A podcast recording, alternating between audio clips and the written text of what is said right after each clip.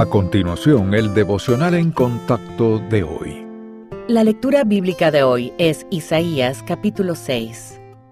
En el año que murió el rey Usías, vi yo al Señor sentado sobre un trono alto y sublime, y sus faldas llenaban el templo. Por encima de él había serafines, cada uno tenía seis alas, con dos cubrían sus rostros, con dos cubrían sus pies, y con dos volaban. Y el uno al otro daba voces diciendo, Santo, Santo, Santo, Jehová de los ejércitos. Toda la tierra está llena de su gloria. Y los quiciales de las puertas se estremecieron con la voz del que clamaba, y la casa se llenó de humo. Entonces dije, ay de mí que soy muerto, porque siendo hombre inmundo de labios, y habitando en medio de pueblo que tiene labios inmundos, han visto mis ojos al Rey, Jehová de los ejércitos. Y voló hacia mí uno de los serafines, teniendo en su mano un carbón encendido, tomado del altar con unas tenazas, y tocando con él sobre mi boca, dijo, He aquí que esto tocó tus labios, y es quitada tu culpa, y limpio tu pecado. Después oí la voz del Señor que decía, ¿A quién enviaré? ¿Y quién irá por nosotros? Entonces respondí yo, heme aquí, envíame a mí. Y dijo, anda, y di a este pueblo, oíd bien y no entendáis. Ved por cierto, mas no comprendáis.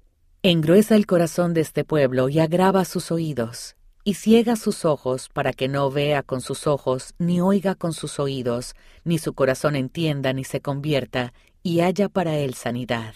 Y yo dije, ¿Hasta cuándo, Señor? Y respondió él, hasta que las ciudades estén asoladas y sin morador, y no haya hombre en las casas, y la tierra esté hecha un desierto, hasta que Jehová haya echado lejos a los hombres y multiplicado los lugares abandonados en medio de la tierra. Y si quedare aún en ella la décima parte, ésta volverá a ser destruida. Pero como el roble y la encina, que al ser cortados aún queda el tronco, así será el tronco, la simiente santa.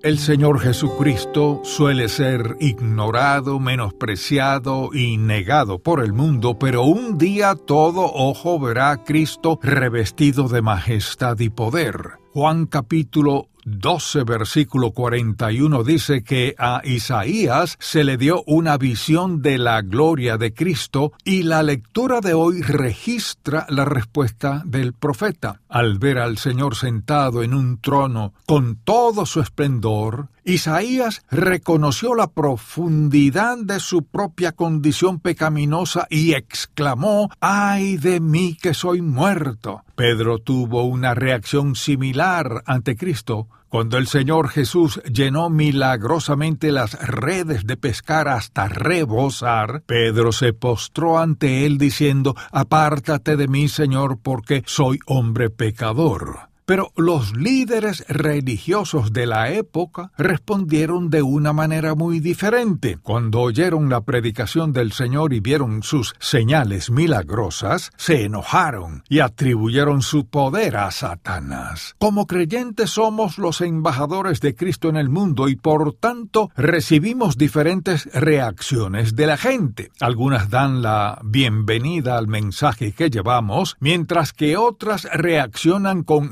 renuencia o incluso con hostilidad absoluta. De hecho, Cristo nos advirtió que así sería, pero nunca debemos dejar que las reacciones negativas nos desanimen de compartir el Evangelio ni de vivir con rectitud.